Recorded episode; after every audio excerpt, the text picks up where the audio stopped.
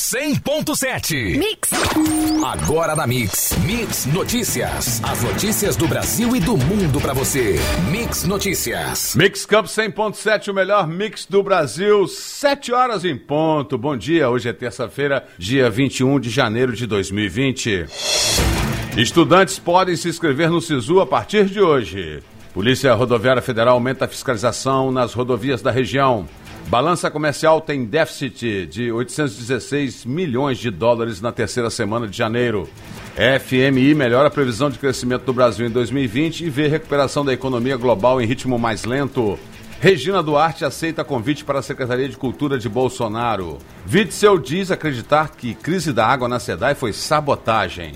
Dólar comercial volta a subir, operando com mais 0,54% ao dia, vendido a R$ 4,18. A saca 50 quilos de açúcar cristal cotada a R$ 74,76, mais um dia de alta, dessa vez de mais 1,74%. E arroba do boi gordo com queda de R$ 5,00 nesta segunda negociada R$ 174,50 vista no estado do Rio de Janeiro. Esses são os destaques do Mix Notícias de hoje. Mix Notícias.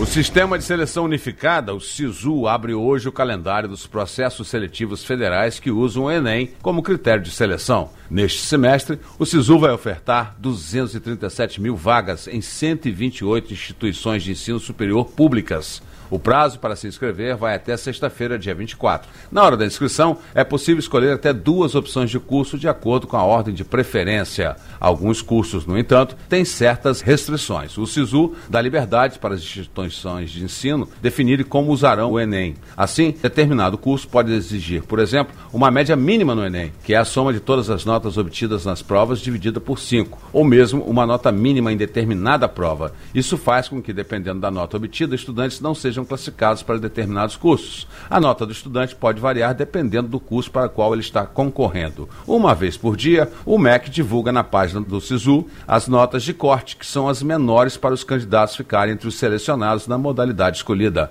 A nota de corte é calculada com base no número de vagas e no total de candidatos inscritos. No dia 28 de janeiro será divulgado o resultado da seleção. Os estudantes que foram aprovados deverão fazer a matrícula nas instituições de ensino entre 29 de janeiro e 4 de fevereiro fevereiro. Segundo a Polícia Rodoviária Federal, que apertou o cerco contra irregularidades na BR-101 e BR-356, as infrações mais cometidas por motoristas são não usar o cinto de segurança e ultrapassagem indevida. Mas os agentes também estão atentos às condições dos veículos e acessórios que não são permitidos. O insufilme é um item que pode dar dor de cabeça. Isso porque muitos motoristas posteriormente instalam um item com especificação fora do que prevê a legislação de trânsito, o que representa uma infração grave que rende multa cinco pontos na habilitação e retenção do veículo. Outra pegadinha para os motoristas são os faróis de xenon. Aqueles que são instalados posteriormente precisam passar por uma vistoria do Inmetro para saber se está dentro das condições para circulação. Outra infração gravíssima é estar com a documentação do veículo atrasada. Outras proibições são dirigir com o braço para fora, transportar animais ou volume à esquerda ou no colo do condutor, dirigir com incapacidade física ou mental temporária, como braço engessado, usar calçado que não se firme nos pés ou comprometa a utilização dos pedais, como chinelo e salto alto, dirigir apenas com uma das mãos, usar fones de ouvido e utilizar o aparelho celular. Mix, o melhor mix do Brasil. Mix. O Ministério da Economia informou nesta segunda-feira, dia 20, que a balança comercial registrou um déficit de 816 milhões de dólares na semana passada. De acordo com o governo, as exportações somaram 2,524 bilhões de dólares na última semana, enquanto as importações totalizaram 3,340 bilhões de dólares. No acumulado deste mês, ainda segundo informações oficiais, a balança comercial acumula superávit exportações menos importações de 934 milhões de dólares. De acordo com o governo, as exportações no período somaram 8,847 bilhões de dólares,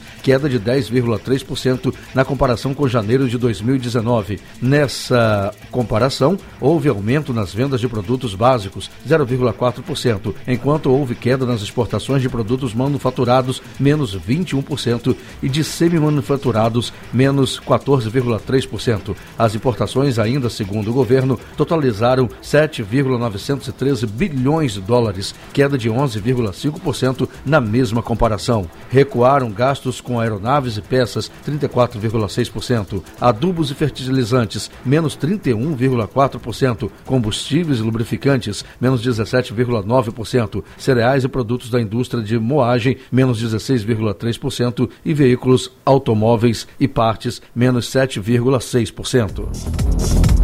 O Fundo Monetário Internacional melhorou a previsão para o crescimento da economia brasileira em 2020. No relatório World Economic Outlook, divulgado nesta segunda-feira, o órgão estima que o PIB Brasil deve avançar 2,2% neste ano, uma alta de 0,2 ponto percentual em relação ao cenário traçado em outubro. Para 2021, a projeção é de alta de 2,3%, uma redução de 0,1 ponto percentual em relação ao relatório anterior. O fundo também elevou a estimativa estimativa do crescimento do PIB do Brasil em 2019 de uma alta de 0,9% para um avanço de 1,2%, acima da previsão do governo federal, que projeta uma alta de 1,12%. O resultado oficial do PIB ano passado será divulgado em março pelo IBGE. No relatório, o FMI revisou também para baixo as estimativas para o desempenho da economia global, apontando para um ritmo de recuperação em 2020 mais lento do que o estimado no último último relatório.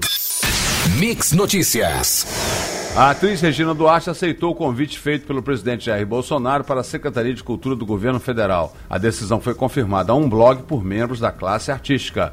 Os dois se reuniram ontem no Rio de Janeiro. Após a reunião, o Palácio do Planalto confirmou que Regina irá a Brasília na quarta-feira para conhecer a estrutura da Secretaria Nacional de Cultura, mas não cravou que ela assumirá o cargo. Pela manhã, Regina publicou em sua rede social que teria uma conversa olho no olho com o presidente da República. Olha só, querido seguidor, que dia importante para ter sido chamado chamada ao Rio para uma conversa olho no olho do nosso presidente da República. Dizia a postagem: De tudo quero tirar uma lição, um aprendizado. E vamos embora, com muito amor no coração, concluiu a atriz. E o governador Wilson Witzel disse ontem acreditar que a crise da água distribuída pela Companhia Estadual de Águas de Esgoto do Rio foi uma sabotagem. Segundo ele, a intenção seria manchar a imagem da companhia para o leilão de concessão.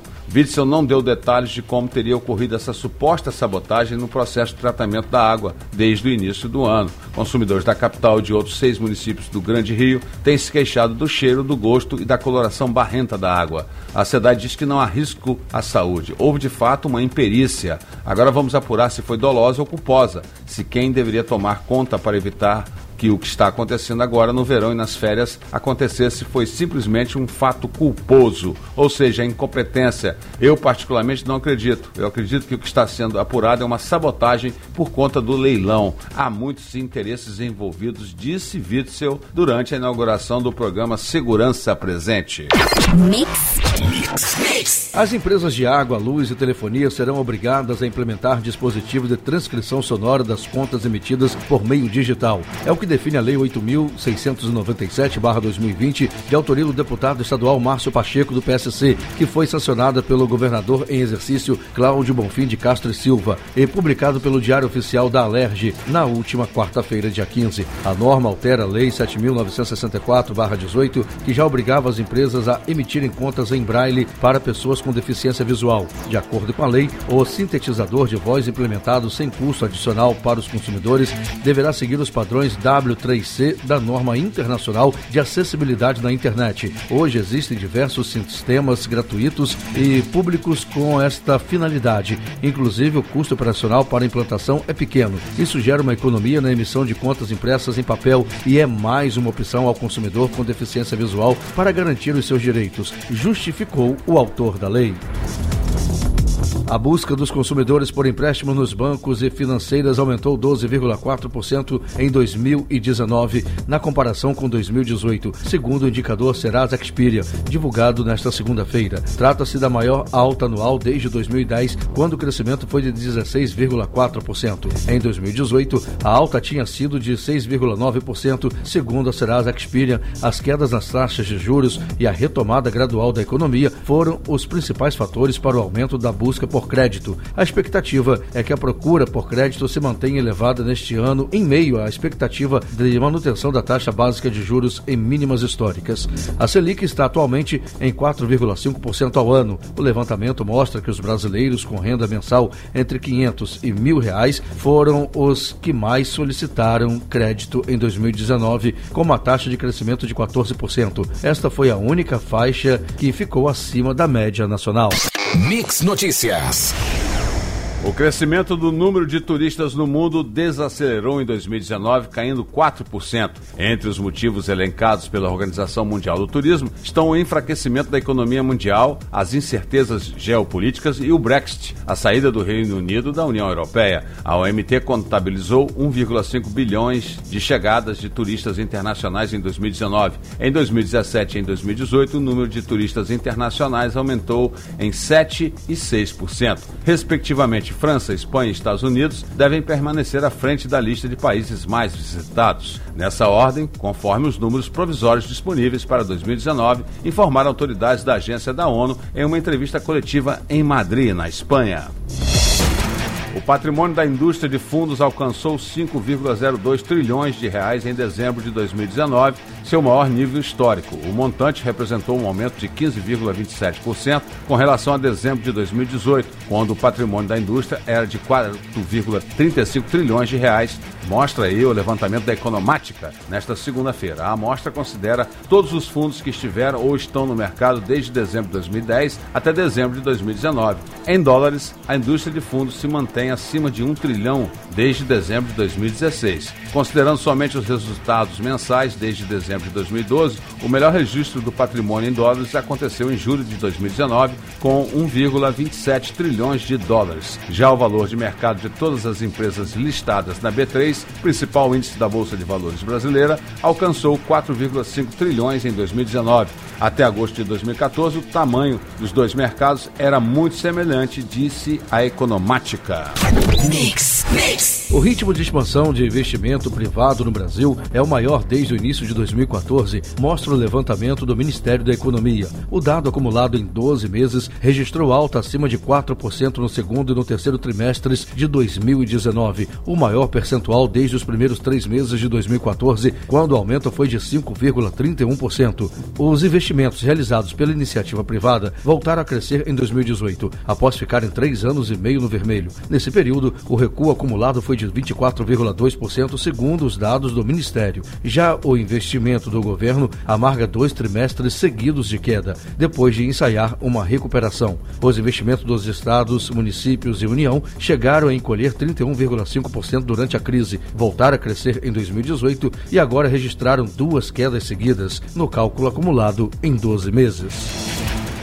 O principal índice da Bolsa de Valores brasileira, a B3, oscilou nesta segunda-feira sem a referência de Wall Street, em razão do feriado nos Estados Unidos e com os investidores de olho na abertura do Fórum Econômico Mundial em Davos, na Suíça. O começo da semana também é marcado pelo vencimento de opções sobre ações na B3. Às 15 horas e 1 minuto, o Ibovespa recuava 0,03% a 118.446 pontos. Ao longo do dia, o índice registrou leves baixas e altas. Na sexta feira a bolsa subiu 1,52% a 118.478 pontos. Na semana, a bolsa acumulou alta de 2,49%. No ano, o avanço é de 2,37%.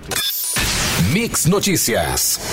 A Embraer está em estágio avançado de análise para lançamento de um novo turbohélice a ser desenvolvido em parceria com a Boeing, afirmou o principal executivo de sua divisão de aviação comercial nesta segunda-feira. A aeronave será do mesmo tamanho ou maior que o turbohélice ATR-72 de 70 lugares, que é produzido por grupo franco-italiano e que atualmente domina o segmento. A compra do controle da divisão da companhia brasileira pela Boeing está aguardando aprovação de autoridades europeias. O executivo afirmou que a Embraer não seguirá adiante com o projeto Turbo Hélice se tiver de desenvolvê-lo sozinho, por causa do custo estimado em bilhões de dólares. Ele afirmou que a Embraer continua confiante sobre a venda do controle de sua principal divisão para a Boeing e citou apoio de várias companhias aéreas, clientes da empresa. Também analistas afirmam que o turbohélices são mais eficientes que jatos em distâncias curtas, especialmente em momentos de alta no preço do petróleo.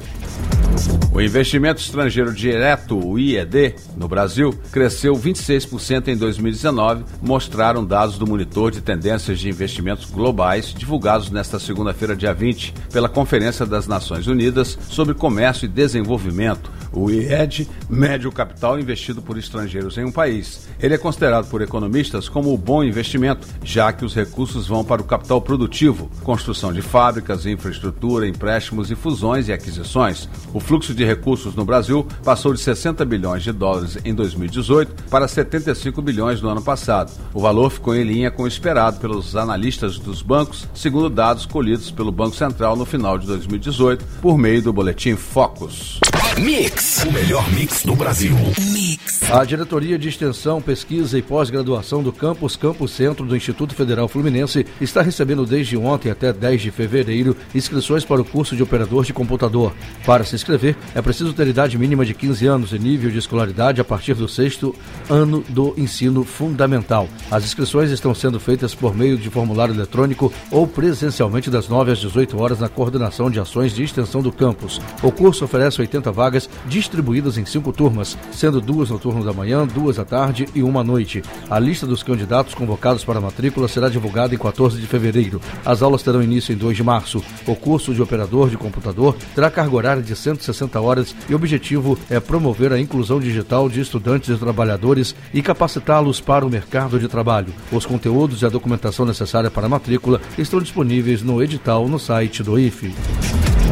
Em 2019, os 2.153 bilionários que haviam no mundo tinham mais dinheiro do que o total somado de 60% da população do planeta, denuncia a ONG Oxfam em um relatório que será publicado hoje e destaca a concentração da riqueza em detrimento, sobretudo das mulheres, primeiras vítimas da desigualdade. Este enorme abismo é consequência de um sistema econômico falido e sexista que valoriza mais a riqueza de uma elite privilegiada, em sua maioria homens, destaca a ONG. O informe anual da Oxfam sobre a desigualdade mundial é tradicionalmente publicado antes da abertura do Fórum Econômico Mundial de Davos, na Suíça, ponto de encontro da elite política e econômica global. Por outro lado, a fortuna de 1% mais rico do mundo corresponde a mais do que o dobro da riqueza acumulada dos 6,9 bilhões de pessoas menos ricas, ou seja, 92% da população do planeta.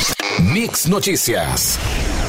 O presidente Jair Bolsonaro, sem partido, se reuniu na manhã de ontem com o prefeito do Rio, Marcelo Crivella, do PRB. O encontro de cerca de duas horas foi no Palácio da Cidade, em Botafogo, na Zona Sul. O presidente deixou o local sem conversar com jornalistas. Crivella falou ao fim do encontro e agradeceu ao presidente. Disse que foi uma visita de cortesia. Líderes evangélicos também participaram da agenda. Por volta do meio-dia e 15, Bolsonaro chegou ao Distrito Naval, onde se encontrou com o comandante da Marinha, o almirante de esquadra Ilques Barbosa Júnior. Informações relacionadas à Comissão Especial sobre Mortos e Desaparecidos Políticos saíram do ar no site do Ministério da Mulher, da Família e dos Direitos Humanos neste início de 2020. Após questionamento de um blog, algumas abas do site voltaram a funcionar. O Ministério admitiu que o, uma das formas de acesso ao conteúdo sobre mortos e desaparecidos políticos no site oficial estava com dificuldade de abrir. A partir de sexta-feira, dia 17, foram feitas alterações na página, retirando as abas Atas, Legislação, Resoluções e Moções. O acesso ao atalho à comissão foi mantido e a sessão relatórios foi atualizada em duas publicações. A Comissão Especial sobre Mortos e Desaparecidos Políticos foi criada durante o governo Fernando Henrique Cardoso e tem, entre outras finalidades, de localizar corpos de mortos e desaparecidos políticos, especialmente do período da ditadura militar, de 1964 a 1985. O melhor mix do Brasil.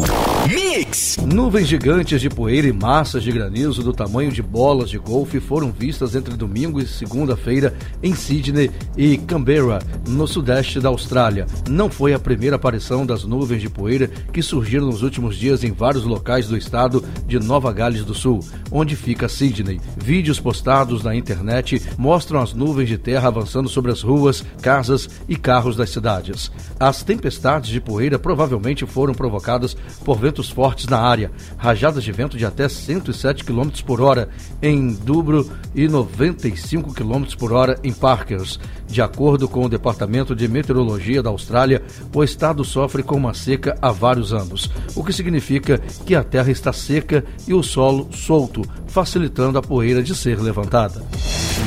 A defesa do presidente dos Estados Unidos, Donald Trump, entregou ao Senado nesta segunda-feira, dia 20, os argumentos contra o impeachment. No documento, os advogados chamaram acusações contra o republicano de afronta à Constituição. As primeiras sessões do julgamento no Senado, caso em que os republicanos têm maioria, devem começar ainda nesta semana. Os senadores votarão se retiram Trump do cargo com base em duas acusações aprovadas pela Câmara. No texto, os advogados de Trump criticam tanto as acusações contra o presidente como o processo do impeachment aprovado na Câmara em dezembro. O documento entregue nesta segunda-feira considera o procedimento falho e que o objetivo dos democratas nunca foi buscar a verdade. Nos Estados Unidos, o presidente não fica afastado do cargo enquanto o julgamento corre no Senado, diferentemente do Brasil.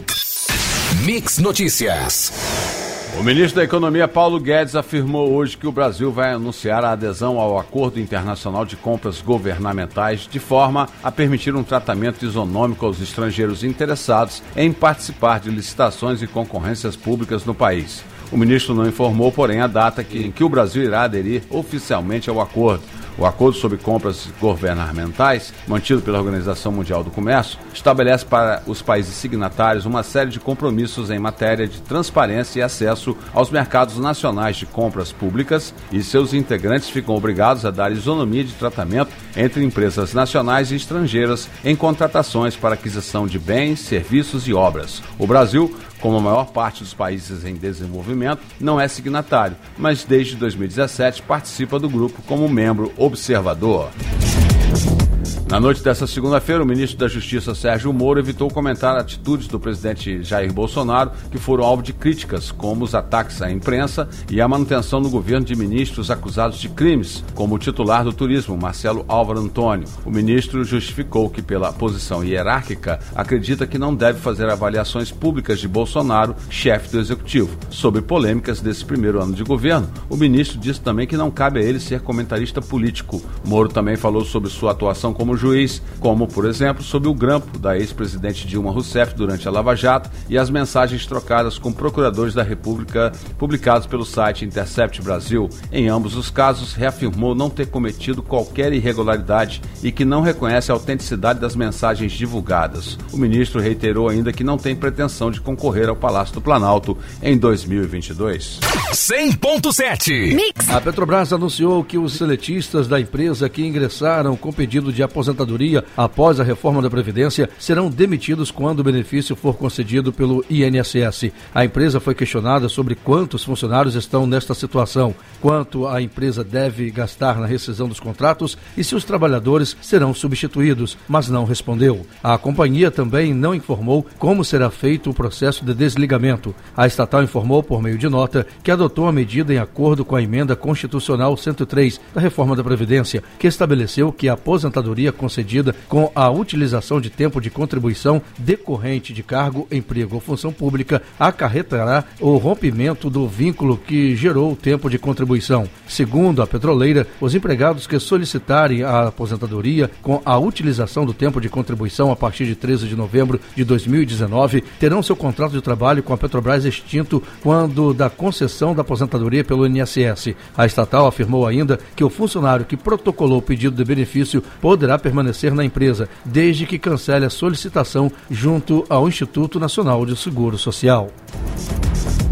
Enquanto as chuvas de verão repetem o cenário de anos anteriores, somente nos últimos dias houve seis mortos e cinco desaparecidos no Espírito Santo, desabrigados em Belo Horizonte e decretação do estado de alerta em Natal. Os investimentos na prevenção de desastres reincidem na falta de planejamento. A análise dos gastos públicos para proteger áreas de risco e avaliação de especialistas mostra que os governos não têm dado conta da demanda cada vez maior em função das mudanças climáticas práticas.